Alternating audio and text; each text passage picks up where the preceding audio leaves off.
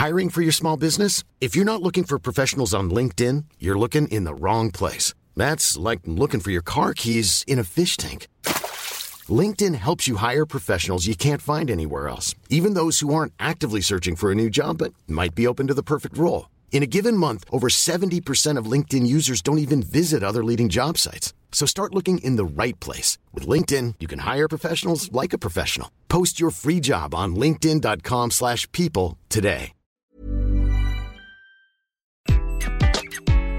Bonjour, dans cet épisode, je vais vous expliquer pourquoi il est très important que les managers se forment. Je suis Gaël Châtelain-Berry, bienvenue sur mon podcast Happy Work, le podcast francophone le plus écouté sur le bien-être au travail.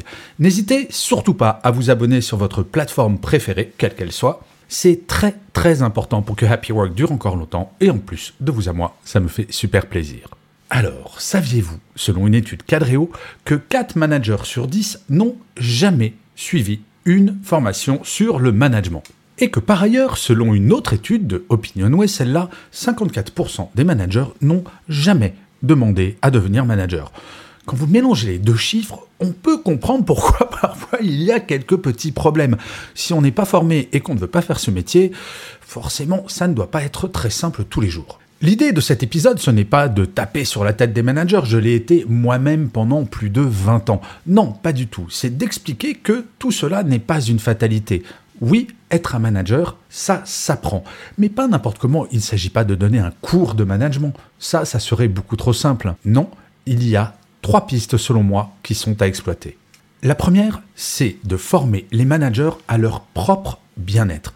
Cela peut vous sembler surprenant, mais quand on voit le nombre de burn-out qui explose, quand on voit le niveau de stress qui explose, Quoi de plus efficace qu'un manager qui va comprendre comment éviter un burn-out, comment ne pas être stressé?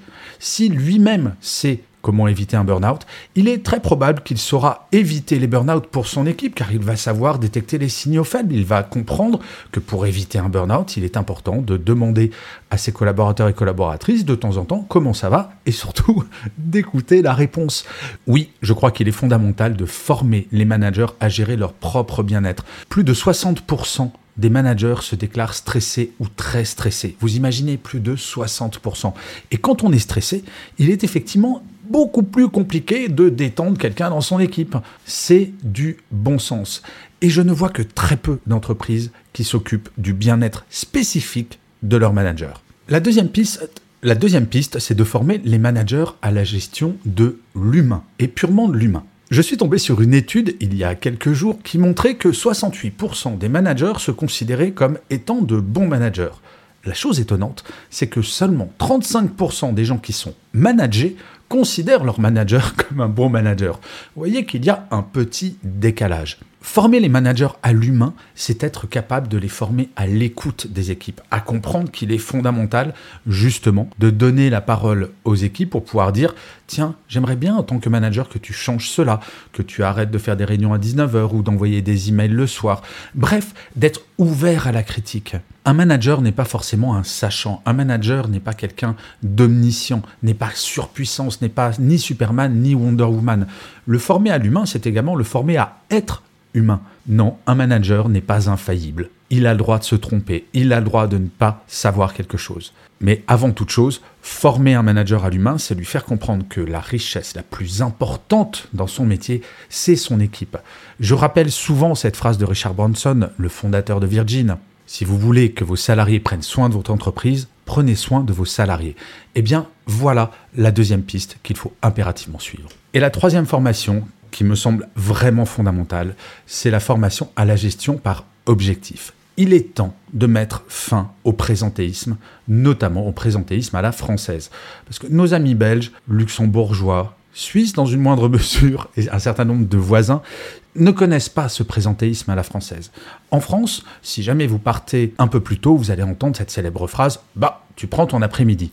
Former les managers à la gestion par objectif, c'est de pouvoir faire en sorte que quelqu'un, s'il a fini ses tâches à 16 heures, bah, il peut partir à 16 heures sans que personne ne lui dise quoi que ce soit, puisqu'on saura qu'il aura fait ce pourquoi il est payé. Et cette gestion par objectif s'applique à absolument tous les métiers sans exception.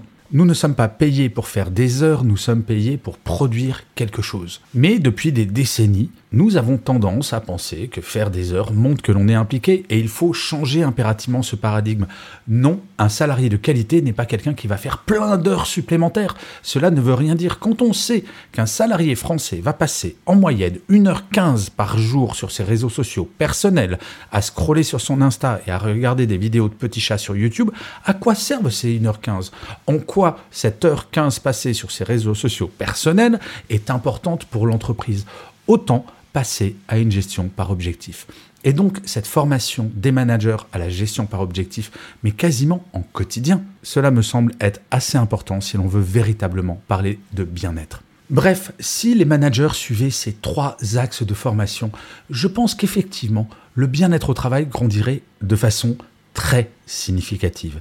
Et quand on sait que bien-être au travail signifie augmentation de la productivité, réduction de l'absentéisme, augmentation de la loyauté, réduction des démissions, bref, il n'y a que des avantages à cela. Et ce dont je suis absolument convaincu, c'est que rien ne changera si les managers ne changent pas. Mais encore une fois, ce n'est pas pour stigmatiser les managers, bien au contraire, c'est pour dire à quel point ils ont un rôle central et il faut les accompagner pour qu'il puisse conduire ce changement. Je vous remercie mille fois d'avoir écouté cet épisode de Happy Work ou de l'avoir regardé si vous êtes sur YouTube. N'hésitez surtout pas à mettre des pouces levés, à mettre des étoiles, à commenter cet épisode, à le partager si jamais vous l'avez apprécié. C'est très important pour que Happy Work dure encore longtemps. Je vous dis rendez-vous à demain et d'ici là, plus que jamais, prenez soin de vous. Salut les amis.